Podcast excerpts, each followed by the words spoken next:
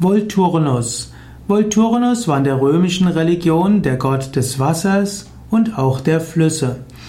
Volturnus entspricht damit Varuna der indischen Mythologie. Volturnus hat auch etwas zu tun mit dem Neptun und damit äh, auch äh, mit allen Wassergöttern.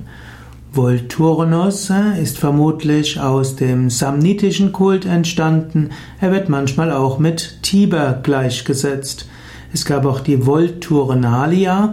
Das waren Festtage für den Wassergott. Der wurde am 27. August gefeiert.